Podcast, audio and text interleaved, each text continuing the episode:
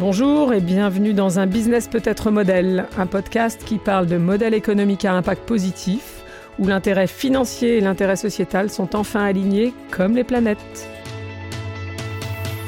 Collaboratif, local, inclusif, circulaire ou fonctionnel, les cinq business models à impact que nous allons explorer ensemble ont en commun que plus l'entreprise y développe ses ventes, plus son impact sociétal ou environnemental positif est grand. Et inversement. Je suis Elisabeth Laville, fondatrice d'Utopie, et ce podcast est réalisé en partenariat avec le groupe Danone pour le programme Noé. Pour faire face au défi de réduire notre consommation de ressources et d'ailleurs aussi notre production de déchets, nous devons faire mieux avec moins.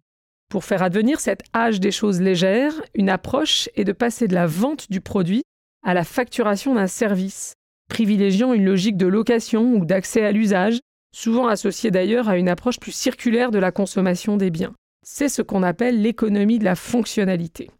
L'histoire dont j'aimerais vous parler dans cet épisode est celle de Michelin, une entreprise centenaire basée à Clermont-Ferrand qui est devenue le premier fabricant mondial de pneumatiques. Nous allons nous intéresser plus particulièrement à la manière dont cette entreprise a réussi à faire évoluer sa proposition de valeur destinée aux flottes de poids lourds, des camions, des bus, des véhicules commerciaux et d'autres équipements. Cette histoire ne s'est pas écrite, mais peut se raconter en trois actes. De la vente de pneus à la location de pneus ou à la vente de kilomètres, et enfin à la vente de solutions de réduction de la consommation de carburant. Elle constitue un cas d'école du business model de la fonctionnalité. Tout commence avec la vente de pneus, un long fleuve tranquille qui a duré près d'un siècle, le rêve de toute entreprise.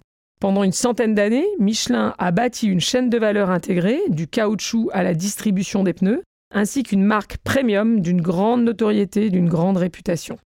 Tout cela en développant des services pour faciliter la mobilité, y compris les cartes routières, les fameux guides Michelin, les panneaux indicateurs, etc. Il s'agissait aussi de rendre cette mobilité moins coûteuse pour ses clients, moins coûteuse pour la planète, avec notamment le développement de pneumatiques à faible consommation de carburant dès le début des années 90, mais aussi le développement de ce qu'on appelle le rechappage des pneus, une approche circulaire qui consiste à remplacer juste la bande de roulement usée d'un pneu par une nouvelle bande pour transformer un vieux pneu en pneu neuf, moins cher et plus écologique. Dans les années 90, l'arrivée de concurrents à bas prix a rendu le positionnement premium de Michelin moins attirant pour ses clients et notamment pour les exploitants de flottes de poids lourds.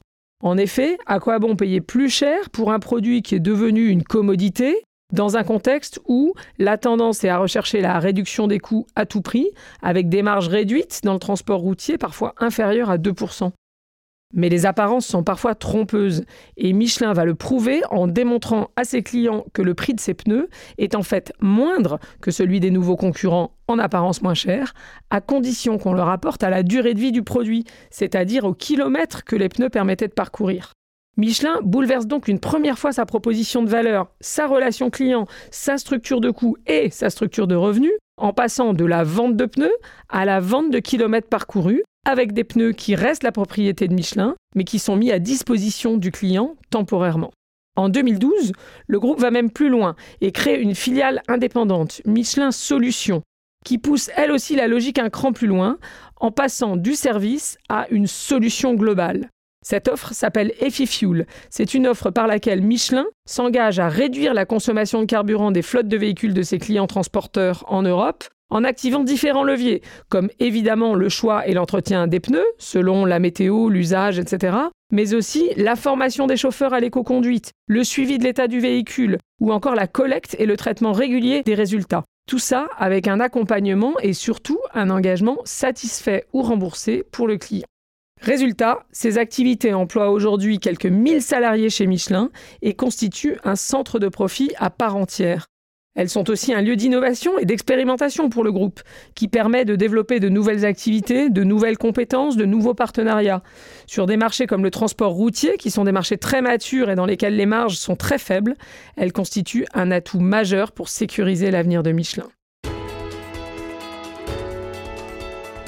Merci de nous avoir écoutés. Vous pouvez télécharger le canevas que nous vous avons décrit et quelques lectures complémentaires dans la description du podcast. Rendez-vous dans les prochains épisodes pour poursuivre cette exploration des business models à impact. À bientôt!